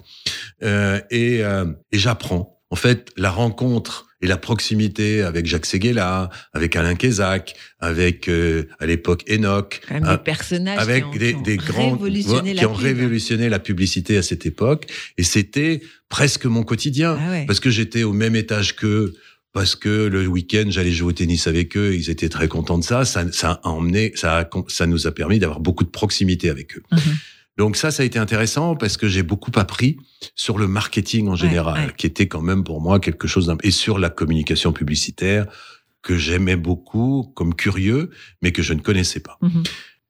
Ça n'a pas marché. le groupe ne m'a pas apporté un franc. On était en francs à l'époque. Il a fallu qu'on se bagarre tout seul. Donc, par contre, j'avais des charges qui sont liées à un grand groupe, des contrôleurs de gestion, des loyers importants. Et j'avais plus de liberté. Donc, je me, je me posais des sérieuses questions. Mhm. C'est une époque où le, le sport se, est en plein bouleversement. On est dans le début des années 90. Et là, on, on se rend compte que les droits du sport vont devenu un prennent de la valeur et sont en train, alors ça démarre par le foot qui se vend de plus en plus cher. Donc les ayants droit, comme on dit, deviennent de plus en plus gourmands, mais les annonceurs suivent, les télés suivent, et je me rends compte qu'il y a un potentiel et qu'il faut absolument aller vers euh, l'acquisition de droits et qu'il faut qu'on se positionne là-dessus. Donc je travaille dans ce sens-là. Je suis à deux doigts par la rencontre d'un ancien champion de moto qui m'accompagne en me disant il y a une opportunité à prendre les droits de la moto dans le monde, du circuit de la moto. On est, on a tous les accords. On a tous les accords et c'est Havas qui refuse. Ils ont refusé ça. Euh, derrière, j'ai eu une autre proposition, c'était de racheter un tournoi ATP, qui était le tournoi de Toulouse à l'époque. Ils ont refusé aussi. Donc vous êtes Et donc, j'ai donné ma démission. Bah oui. Je me suis dit, euh, c'est pas comme ça que je vois moi mon avenir professionnel dans le marketing du sport. Donc j'ai donné ma démission. Ça s'est plutôt bien passé. Alain Pouziac m'a demandé de le rencontrer dès le lendemain. Il m'a dit, je comprends ta position, comment on peut faire. Euh, Je sais pas ce que je vais faire de quarterback si t'es pas là. Euh, euh, Est-ce que tu peux me laisser quelques clients? Moi, j'aimerais garder Pierre parce qu'on a une amitié ancienne et pouvoir lui proposer de le garder chez Havas. Euh, et donc, on s'arrange comme ça et je rachète pour pas grand chose, mais avec, je reprends les dettes de quarterback et je me retrouve indépendant. Et, De euh, nouveau. de nouveau, je prends la précaution avant de faire ce choix d'aller voir trois quatre clients qu'on avait Ouais, pour les garder. pour leur poser la question comment le marché Mmh. va-t-il réagir à, à un quarterback indépendant d'Avas? Mmh. Est-ce que ça a du sens? Eh oui. Est-ce qu'ils nous donneront un peu de business ou pas? J'ai des réponses mitigées, mais j'en ai une qui m'encourage. C'est celle de Franck Ribou. À l'époque, il est, euh, il a été un, un de nos premiers clients quand il était au directeur marketing d'Evian, puis directeur général d'Evian. Et à ce moment-là, je vais le voir en lui disant euh, Est-ce que tu penses que euh, Il avait déjà les Vian Master en non, non, pas encore. Et euh, est-ce que tu penses que c'est une bonne idée que je quitte Avas euh, pour devenir indépendant? Est-ce que euh, une boîte comme la tienne continuerait à me faire confiance, Mhm. par exemple? Il me dit, écoute, euh, je t'encourage à quitter Avas.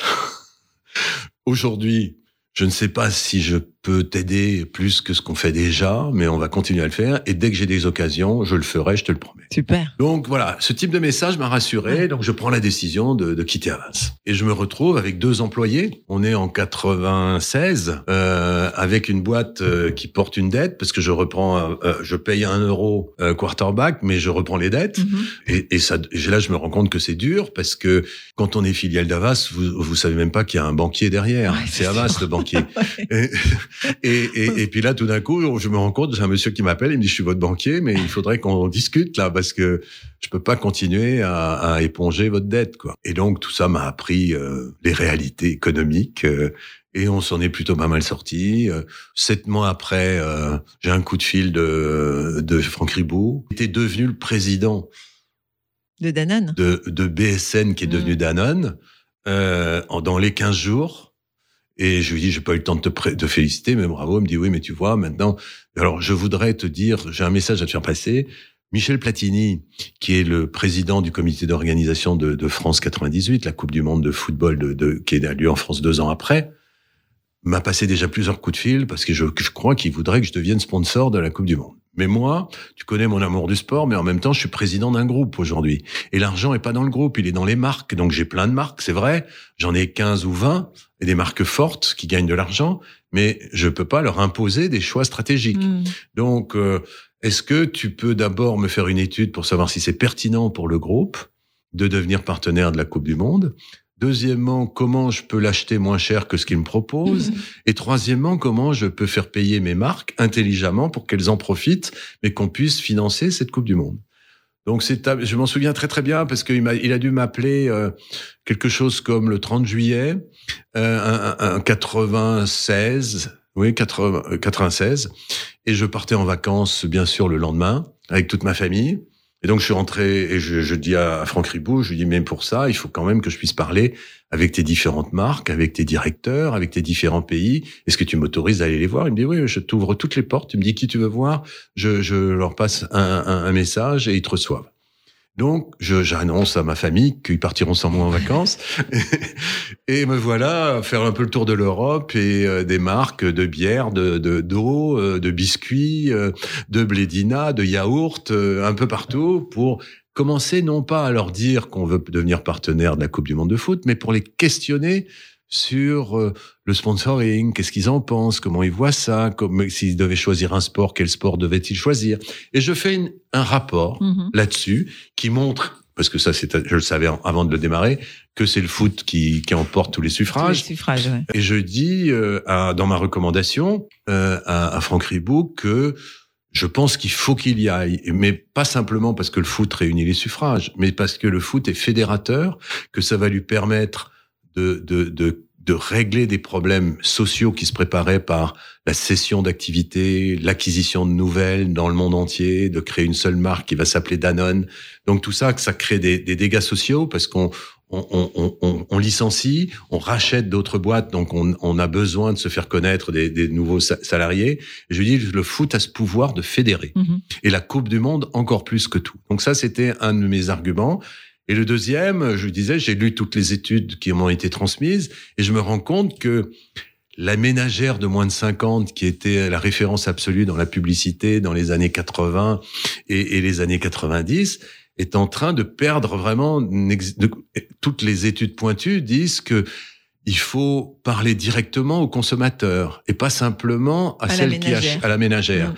Et, et, et toi, On parle au cœur et pas au porte-monnaie. Ouais, exactement. Et donc, tu as une clientèle de consommateurs qui est de plus en plus jeune. Ce sont les enfants qui mangent des Mmh. yaourts, des petits Suisses et tout.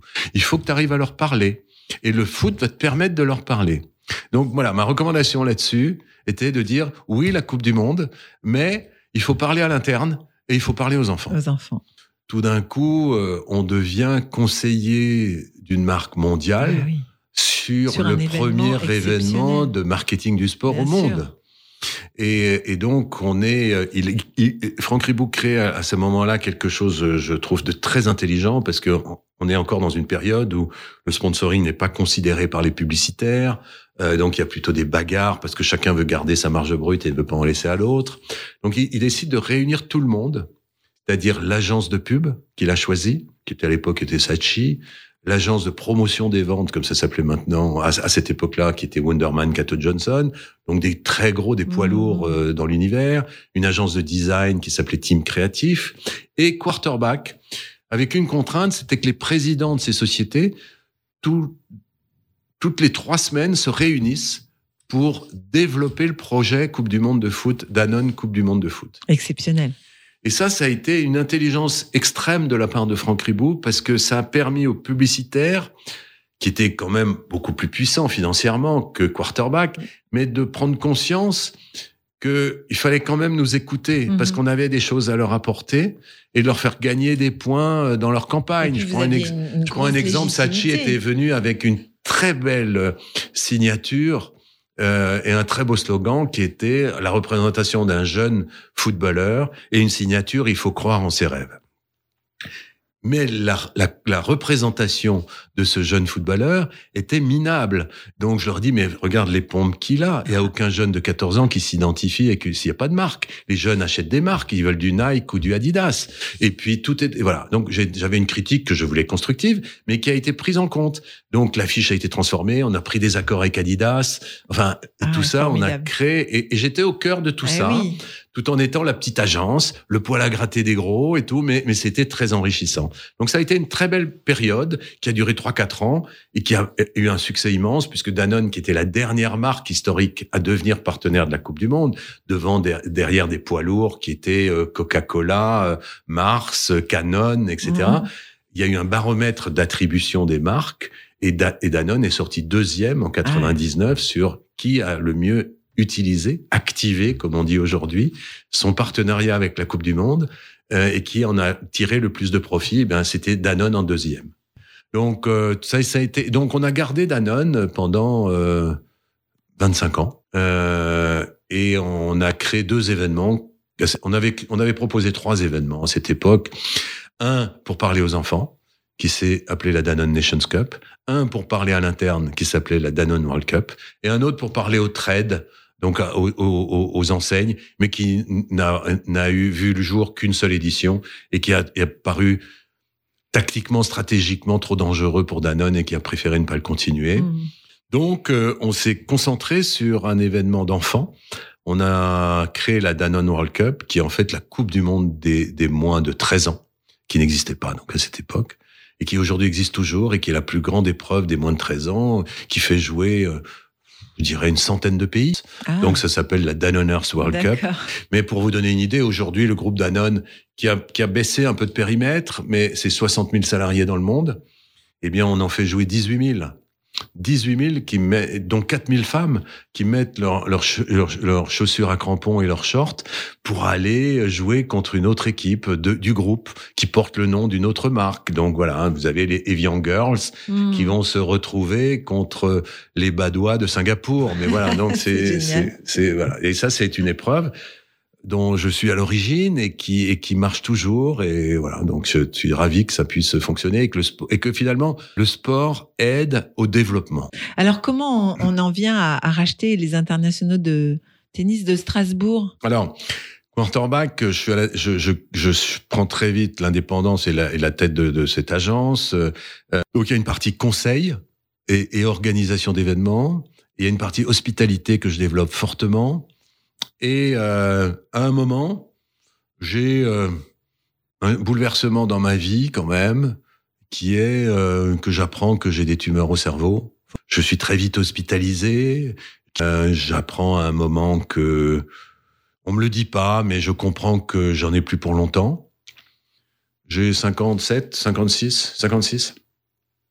Je prends conscience que, bah, que je vais mourir et puis finalement c'est pas un problème. Mon passé de sportif, il m'a aidé, mais pas dans le sens où les gens pensent que je suis plus solide qu'un autre Non, physiquement. mais le mental. Mais le mental, oui, Oui. sans aucun doute, parce que moi j'ai été souvent blessé et j'avais cette euh, ce qu'on appelle de la résilience, Résilience, qui m'a ouais. fait revenir. Et, et j'ai pensé très vite que en- en- après un mois dans mon lit, avoir quand même être entouré, avoir des copains, Mm. des amis qui venaient, ma femme, mes enfants et tout, tout ça, c'était formidable. Ils m'ont beaucoup aidé. Mais euh, je me disais, c'est je marchais pas à l'époque puisque j'avais une de mes tumeurs avait coupé le la communication qui est entre le centre du cerveau de l'équilibre vers l'oreille interne. Et donc je n'avais plus d'équilibre. Donc je ne pouvais pas tenir debout. Donc je ne pouvais pas marcher. Je n'étais pas paralysé. Oui, oui, je comprends. et, et donc euh, je, je, je me suis dit il n'y a pas de raison que je n'arrive pas à remarcher puisque je sais marcher mais je n'ai pas d'équilibre. Donc je fais venir un, un, un de mes kinés que je connaissais. Je fais une séance avec lui. Euh, je comprends qu'il m'apporte pas grand chose. J'en prends un deuxième euh, huit jours après. Je comprends qu'il ne va pas m'apporter grand chose.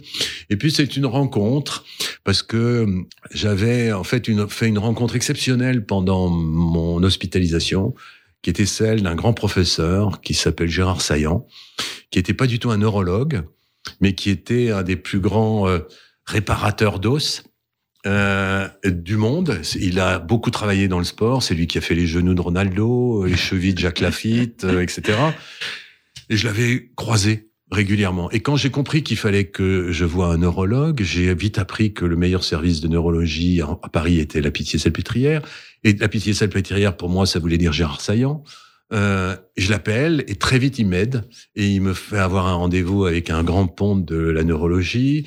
Je suis euh, hospitalisé le lendemain euh, et mon parcours là-bas commence un peu et je suis un peu toutes les semaines visité par Gérard Saillant qui encore une fois n'est pas du tout euh, neurologue et tout mais est un peu le doyen de, de l'hôpital. Mhm. Donc le personnel soignant, je, même s'ils me l'ont jamais avoué, quand ils voient le patron qui débarque, vient chez voir- vous, qui ouais, vient ouais, me voir régulièrement, se disent façon. quand même, il faut s'occuper de Ouais, ce, ce, ce, ce patient-là. Donc probablement que ça m'a beaucoup aidé. Et puis un jour, Gérard Saillant euh, rentre dans ma chambre. euh, et moi, avec mon humour un peu sarcastique, euh, me dit comment ça va? Je lui dis, écoute, ton hôtel est vraiment dégueulasse.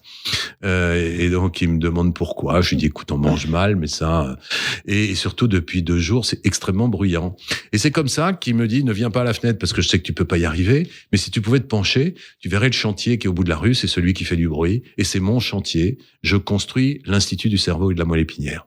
Et donc, quand je suis sorti de l'hôpital, j'ai beaucoup échangé avec Gérard Saillant et j'ai décidé aussi de l'aider à trouver des fonds parce qu'il est, c'était un, immense projet, euh, vraiment la référence mondiale de la recherche sur le cerveau. J'ai voulu euh, apporter ma petite pierre à l'édifice en essayant de faire en sorte que des événements sportifs puissent lui apporter ou de la notoriété ou de l'argent. Le hasard est assez amusant parce que en cherchant euh, une base juridique à ce projet, qui était de créer l'ICM All- All-Star au Stade de France, que je rencontre un avocat qui avait aidé Gérard Saillant à monter son projet. Et c'est en parlant à la réceptionniste de son bureau, qui me voit tituber, parce qu'à l'époque, je marche en me tenant au mur, Mhm. euh, qui me dit, vous avez des vertiges Elle- Je lui dis, c'est pas vraiment des vertiges, c'est un peu plus important que ça et tout. Est-ce que vous connaissez Alain Semon? Et je lui dis, non, je sais pas qui c'est. Il me dit, mais regardez sur Internet. Et donc, me voilà rentré, je cherche Alain Semon et je vois que c'est un kinésithérapeute de formation d'ingénieur électronique euh, assez Tiens, particulier. Je prends rendez-vous et à raison de trois séances par semaine, donc j'ai fait plus de 1000 heures de rééducation qui me permettent aujourd'hui de marcher normalement. Quand je fais l'analyse de tout ça, avoir eu trois tumeurs au cerveau a été une chance dans ma vie parce qu'elle a changé ma façon de voir les choses derrière, m'a permis de repartir sur des projets nouveaux, sur des nouvelles envies de, de vivre plus simplement peut-être. Et c'est une période où euh, j'apprends que euh, la Fédération française de tennis va vendre les internationaux de Strasbourg. Donc euh, il y a un nouveau président qui s'appelle Jean Gachassin, mais euh, les choses changent quand même pas mal et donc euh, Jean Gachassin engage un nouveau directeur général qui veut avoir les pleins pouvoirs, qui veut se concentrer totalement sur Roland Garros et qui pense à ce moment-là qu'il n'est pas utile que la fédération organise un tournoi la semaine avant Roland Garros, À Strasbourg. qui, à Strasbourg et qui se concentre que sur Roland Garros et que Et, et féminin. et comme le hein. tournoi est devenu un actif et qu'il a une valeur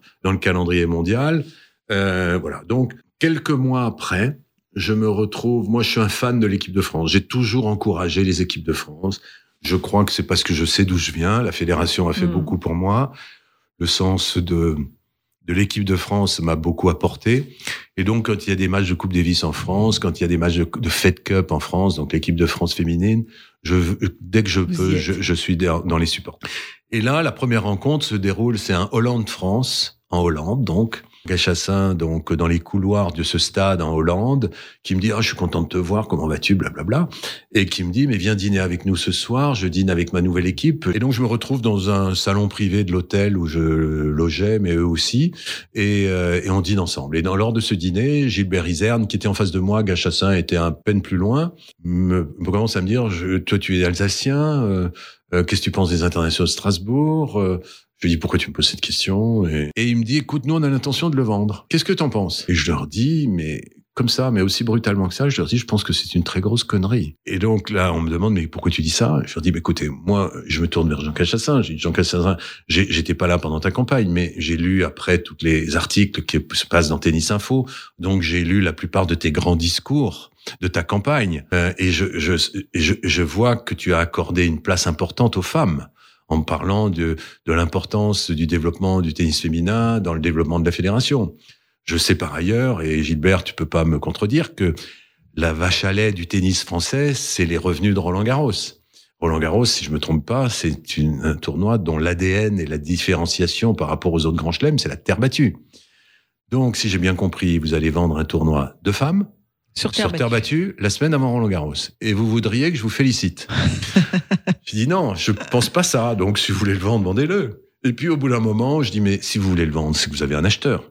Vous allez le vendre à qui? Ils me disent non, non, pas du tout, détrompe-toi, on n'a pas d'acheteur. Donc on lancera un appel Ah d'offres ouais. public, mais on revient, malgré ce que tu penses, on reviendra pas sur nos positions, on veut le vendre. Au vestiaire, quand on se quitte et tout, euh, Gilbert Isen me dit mais ça t'intéresse? Je lui dis, écoute, j'en ai aucune idée. J'ai aucune idée même des comptes, de ce que ça représente. Et je lui dis, il faudrait que tu commences par me montrer quelques chiffres. Il me dit, je les ai dans ma chambre. Si tu veux, on prend le petit déjeuner ensemble. Et euh, trois semaines après, euh, j'apprends qu'ils vont lancer l'appel d'offres. Donc, je le regarde quand même sur le site internet de la fédération. Je le télécharge et je décide d'y répondre. Et euh, à ce moment-là, je me dis tout simplement que que je plus la force encore de me préoccuper de l'ensemble de mon agence, mais comme elle a été plutôt bien Bien reprise en main par ouais. mes deux directeurs, enfin mes directeurs et une directrice, euh, je leur laisse tout ça. J'essaye de, de sauver Strasbourg à l'époque un peu. C'était ça, parce que je savais qu'en le vendant, il allait partir, il allait quitter Strasbourg, puisqu'on est propriétaire d'une date dans le calendrier, mais pas d'un lieu. Ah oui, d'accord. Voilà, c'est ça la force. Euh, donc c'est pour ça que ça se vend et que ça pouvait être un Chinois qui le rachetait, ça pouvait être un Allemand, ça pouvait être, mais il devait Mhm. le organiser le tournoi dans le circuit mondial la 21e semaine du calendrier. C'est ça, mais pas forcément à Strasbourg. Pas forcément à Strasbourg. Donc je me dis que quand même Strasbourg a la potentiel quand même pour organiser un tournoi de ce niveau et que ça mérite que je m'y intéresse. Donc voilà, donc je rentre il y a là-dedans et en petit- même temps, petit côté alsacien qui ressort. il y a ce côté, voilà, mes racines. Ouais. Euh, après, je suis quand même né là-bas. Je me suis entraîné à Strasbourg. Ouais, je repense à Jean-Paul Lotte. euh, Je repense à, à mes tournois, mes titres de champion d'Alsace, junior, Ouais. cadet, senior. Et je me dis, euh, franchement, euh, Il y a une histoire. s'il y a quelqu'un qui doit se bouger, c'est toi. Donc ça démarre comme ça. Et, et en même temps, je, je me dis que je suis encore très fatigué, que j'ai déjà produit pas mal d'événements dans ma vie, dans différents sports, de la planche à voile au rugby, au football, au basket ou au tennis, avec euh, une finalité qui est un peu toujours la même, qui est on est une société commerciale, donc il faut qu'on fasse des revenus. Mm. Donc ça veut dire qu'il faut avoir plus de public, plus de droits télé, plus de sponsoring, etc. Et que j'étais plus du tout dans cet état d'esprit. Et peut-être plus dans le milieu non plus. J'étais peut-être pas dans le milieu, mais je me disais, je veux plus faire la même chose. Mm. J'avais eu un, un, une vraie besoin de euh, de donner du sens aux actions. Donc je me suis dit, ok, je rachète les IS, mais il faut que ça soit plus utile. D'accord. Donc euh, et là, quand une fois qu'on a dit ça, on se pose Utile à quoi? Utile à qui? Ouais, Utile ça, à quoi? utile à qui? Donc voilà, donc euh, je cherche et je réunis des collaborateurs, je leur fais part de mes de mes idées. Ils se pensent encore que le patron a encore des problèmes au cerveau euh, et qu'il n'est pas vraiment rétabli. Euh, et, et donc tout ça est assez sympathique. Et en même temps, euh, je fais très vite le lien entre l'Alsace, l'Allemagne.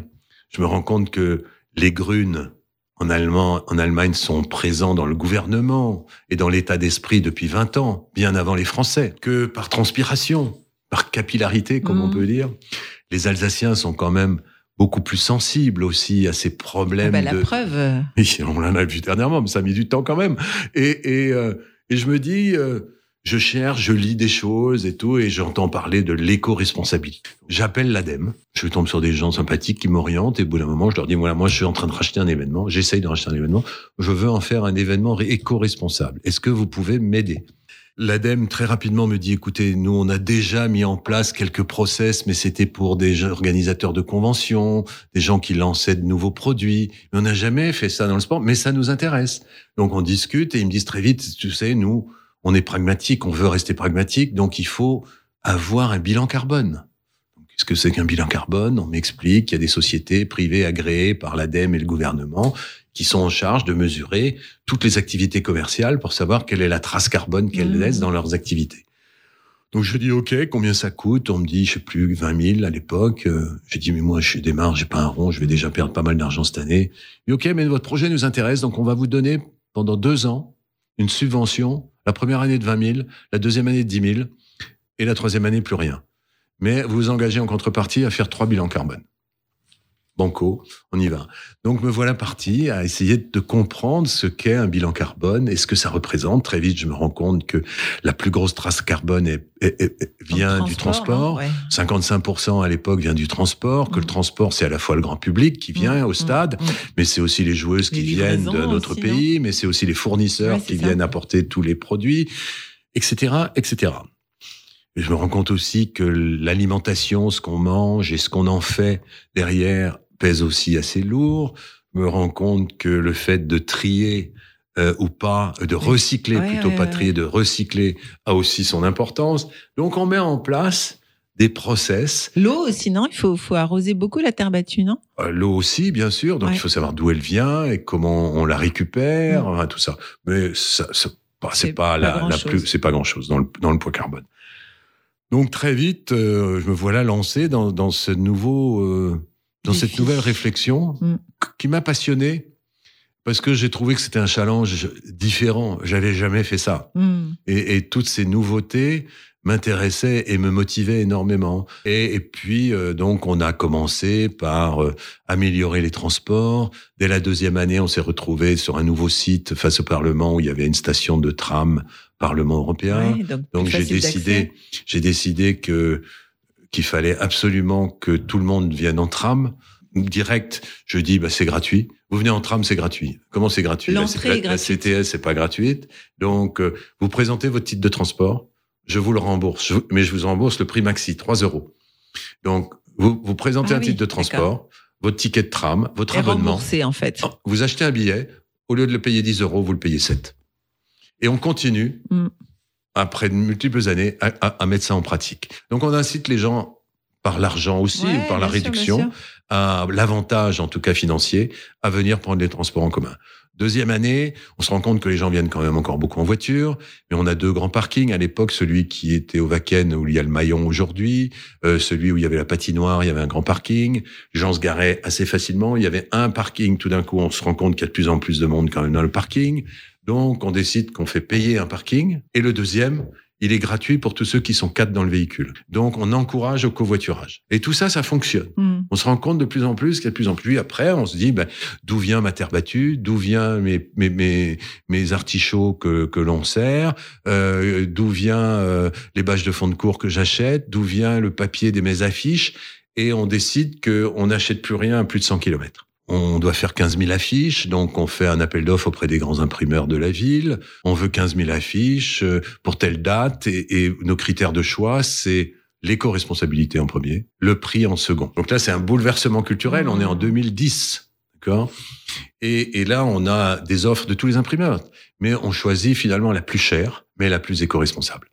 C'est-à-dire ceux qui, dès 2010, me promettent que ce sera en papier recyclé, que ce sera fait avec des encres solides ou des encres végétales et plus d'encre chimique.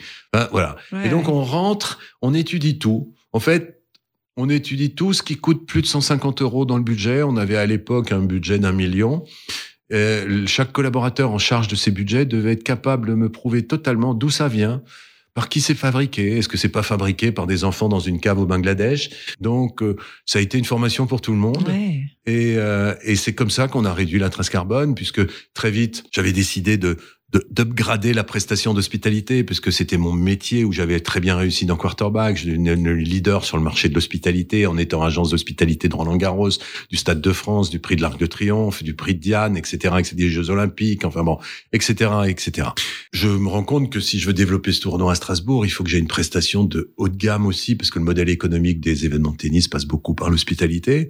Donc, il me faut un traiteur de renom, euh, et si possible, encore un peu, un peu mieux. Donc, on on fait un choix avec euh, Effervescence, euh, Kiefer, qui sont la meilleure enseigne de, Strasbourg. Mais surtout, on fait un contrat, et il y aura deux pages sur les sept pages de, convention qui seront liées à l'éco-responsabilité et des engagements, et, qui seront marqués par des... Si on a un- on vérifie que, que c'est pas des produits de saison, que c'est pas les produits de la région, que c'est pas des Vous produits bio, même dans la mesure du possible, on n'était pas, eh bien, vous avez une, une amende. Et ils ont tous joué le jeu. Donc ça aussi, ça fait baisser la trace carbone, parce que tout d'un coup, Donc ben, vous, êtes, vous êtes devenu le, l'événement le plus éco-responsable. je pense qu'on est l'événement le plus éco-responsable de France. Donc on a fait un tas d'actions qui nous permettent, on a fait cinq bilans carbone, aucun événement de sport dans le monde n'en a, a fait, fait plus qu'un. Mm. Euh, et nous, on peut, chiffre à l'appui, montrer qu'au fil des ans, malgré le développement exponentiel du nombre de spectateurs, de, de Il y a combien de spectateurs à Strasbourg? 27 000 maintenant, Ah ouais. on a démarré à 5 000. Ah ouais. Euh, et on a démarré avec 400 clients dans l'hospitalité, on en a 6 000. Donc, euh, malgré ce développement fort, eh bien, on a réussi à faire baisser la trace carbone. Ouais. Moi, j'ai considéré toujours que quand on est organisateur d'un événement, on est organisateur d'un média. Ça veut dire qu'on porte un message. Mhm. Naturellement, quand on est organisateur des internationaux de tennis féminin de Strasbourg, on porte le message aux femmes jouer au tennis. On fait la promotion du tennis féminin. Mais ça me paraissait vraiment pas suffisant. Je me suis rendu compte qu'en étant un média, on a la capacité de porter d'autres messages. Et, le, le choix, ça a été ça. Quel est l'autre message que je veux porter? Et ça a été donc l'éco-responsabilité et la place de la femme. Pourquoi la place de la femme? Parce que en rachetant les internationaux de Strasbourg, je deviens un membre de la WTA. J'ai été très marqué, moi, pendant ma période de joueur de tennis professionnel, par le développement de la WTA et surtout par la personnalité de Billie Jean King, qui était la plus grande championne de l'histoire du tennis dans les années 70 et qui, en 73, crée la WTA d'une façon extrêmement judicieuse, maligne, qui a fait le tour du monde en, en regroupant huit joueuses qui ont montré un dollar, qui ont fait une photo avec les meilleures joueuses du monde avec un dollar pour dire nous, maintenant, on passe professionnel et on est syndiqué. Ouais, ouais. On a créé la WTA et qui a eu qu'une obsession, c'est la parité. Et elle a gagné. Aujourd'hui, le tennis, c'est le sport qui donne le même prix aux joueuses qu'aux joueurs. Alors, c'est vrai que grâce aux efforts, enfin, aux sponsors, les hommes gagnent encore plus que les femmes, mais de, c'est de moins en moins vrai. Et, et donc, le grand combat de Billie Jean King, ça a été d'obtenir la parité. À Roland Garros, une joueuse qui perd au premier tour du tableau, elle gagne le même prix qu'un joueur qui, qui, qui perd au premier tour. La Ouais, joueuse qui gagne le tournoi, elle gagne le même Le prix même que l'homme qui gagne le tournoi. Donc, euh, et ça, c'est valable dans tous les tournois du Grand Chelem. Donc ça, ça m'a quand même beaucoup inspiré. Je me dis, t'es membre, maintenant, juridiquement, de la WTA Mhm.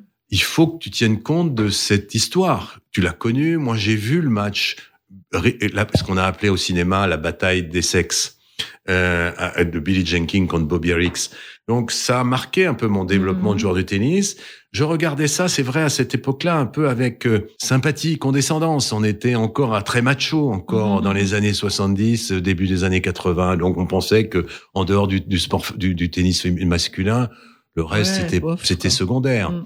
Et c'était comme ça aussi que le tennis féminin a été traité. C'est-à-dire que dans les tournois, la finale euh, du tournoi féminin, elle était sur le cours secondaire. Elle n'était pas sur le même cours que elle était un autre jour. Bon, elle est toujours diffusée un samedi, alors que chez les hommes, c'est un oui, dimanche. c'est un dimanche, mais, mais le samedi, en termes de télé, est aussi puissant que, les, que, que le dimanche. Non, il y a un arbitrage et une parité forte.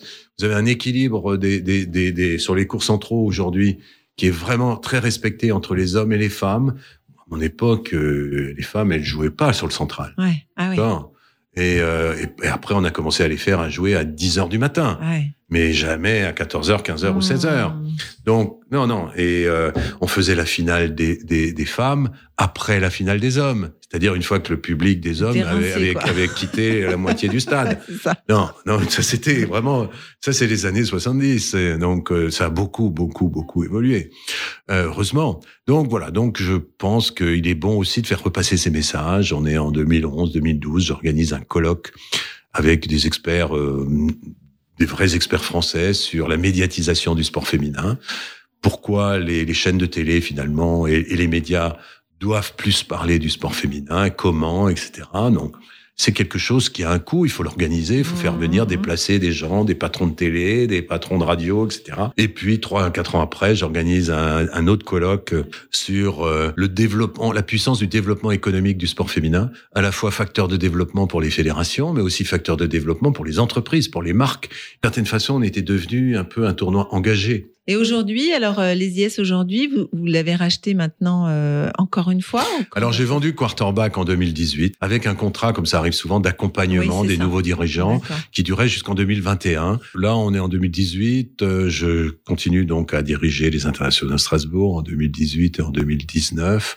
Mais en même temps, la relation avec les nouveaux propriétaires se tend. Je trouve qu'ils tiennent pas leurs engagements sur un tas de choses et que et que je suis inquiet pour mon agence. Et en même temps, je trouve qu'ils ont une position assez peut-être pragmatique, mais en tout cas très financière et que la valeur de quarterback vaut plus si on la divise en appartements que si on la garde consolidée.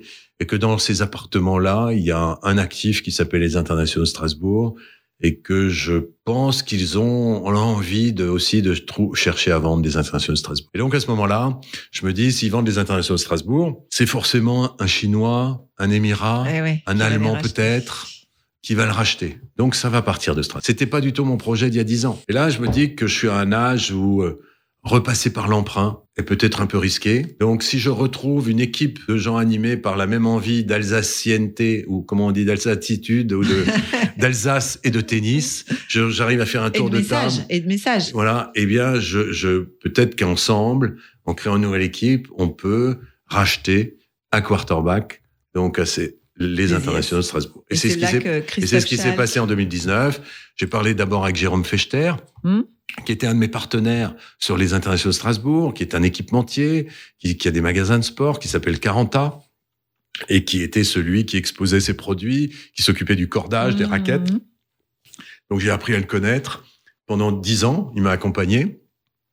Donc je lui en ai parlé, comme il avait aussi développé un média, Tennis Addict, qu'il avait du succès dans sa distribution de tennis, puisqu'il a 15 magasins.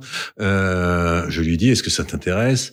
De mettre un peu d'argent euh, et, et essayer de racheter les internationaux de Strasbourg Il n'a pas hésité une seconde, il m'a dit, oui, oui, ça m'intéresse, je vais le faire. Je suis allé parler à Christophe Schall, qui était lui aussi, depuis 3-4 ans, devenu partenaire en tant que propriétaire de, de Top, Music, euh, qui m'a dit oui, euh, moi je ferai un ticket, euh, mais ça m'intéresse, je trouve ça cohérent euh, dans la construction de ce que je suis en train de faire ici à Strasbourg.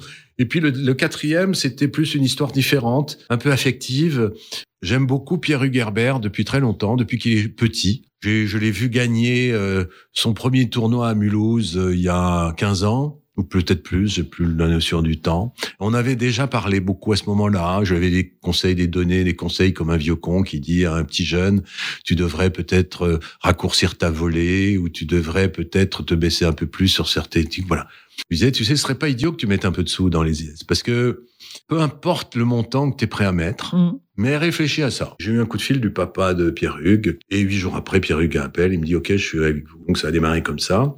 Et on a trouvé ça formidable parce que, bien sûr, Pierre Hugues aujourd'hui, il connaît pas le marketing du sport, Mm. euh, il- mais, mais il est une, un des plus grands champions de Strasbourg Bien sûr. et il est jeune et je trouve que c'est un, moi je trouve j'ai beaucoup de plaisir à transmettre. Donc euh, j'ai j'ai envie de le que dans 4 5 ans, 6 ans, il ait envie de, de vraiment de prendre les rênes aussi de ce Mhm. tournoi, pourquoi pas? Voilà. Alors, Denis, ce, ce podcast s'appelle le podium Ouais. parce que, en fait, l'idée, c'est de dire vous êtes sur la marche la plus haute du podium, mais vous avez sûrement envie d'emmener des gens avec vous, de faire monter des gens avec vous sur votre podium. Et donc, qui aimeriez-vous faire monter avec vous sur ce podium? Il y en a peut-être beaucoup plus que, que de place, mais ce n'est pas grave. Bon, il y a un tas de gens qui m'ont aidé. Enfin, si c'est sur les internationaux de Strasbourg. Pas forcément, c'est dans votre vie. en Dans fait. ma vie, euh, bon, je dirais bien sûr sans aucune réserve ma femme actuelle. Euh, elle m'accompagne depuis 40 ans et, euh, et, et on est toujours très très heureux ensemble. Puis après, il y a des gens qui m'ont accompagné dans ma vie, appris, euh, et c'est pour beaucoup des, des, des champions. Euh, et des champions comme euh, Patrice Dominguez, Mhm. euh, comme Pierre Barthès. Ça, c'était euh, les champions français.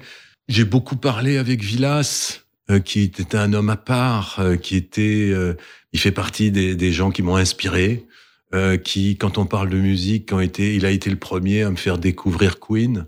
Euh, en me disant j'ai vu un concert euh, la semaine dernière aux États-Unis, euh, j'ai amené une cassette. À l'époque, on était avec des cassettes. J'ai écouté ça, j'ai trouvé ça absolument différent, tellement nouveau, et, et donc je me suis mis à fond dans Queen. euh, je suis allé les voir en concert et tout. Donc voilà, ça c'est des gens que j'aimerais emmener avec moi.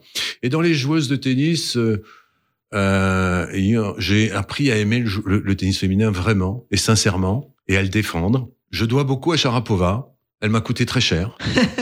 Euh, mais je lui dois beaucoup parce qu'elle a eu l'élégance de venir gagner la première année que j'ai repris le tournoi en 2010. Et ça a changé la réputation des internationaux de Mhm. Strasbourg. Et elle m'a beaucoup aidé dans l'accélération du développement. Et ça, je lui dois, je lui en suis reconnaissant. Même s'il a fallu que je casse ma tirelire et que j'ai eu des grosses pertes cette année-là, je, je, c'était normal, c'était son prix. Elle était la joueuse la plus chère du monde, mais aussi la plus connue. Et puis j'ai euh, des relations, j'ai beaucoup d'admiration pour Amélie Mauresmo. Elle est pas mondaine, donc euh, on se voit pas beaucoup dans des choses mais on se voit sur les terrains de tennis et on échange.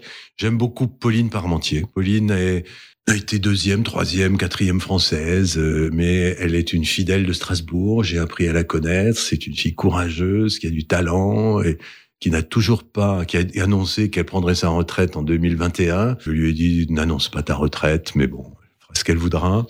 Et elle jouera, je pense, pour la douzième année de suite, euh, les internationaux de Strasbourg. Donc, euh, il y a bien sûr une, une proximité, une intimité, une sympathie réciproque et Mhm. c'est formidable. Ben, merci beaucoup, Denis. C'était passionnant. Comme vous Merci. êtes.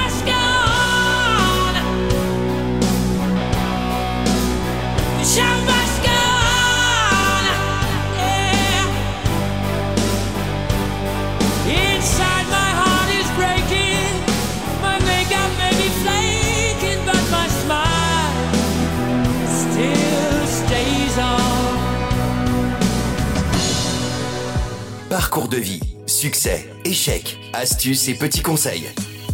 Nos invités montent sur le podium et nous partagent leurs expériences. En musique et en anecdotes, un podcast à emporter partout.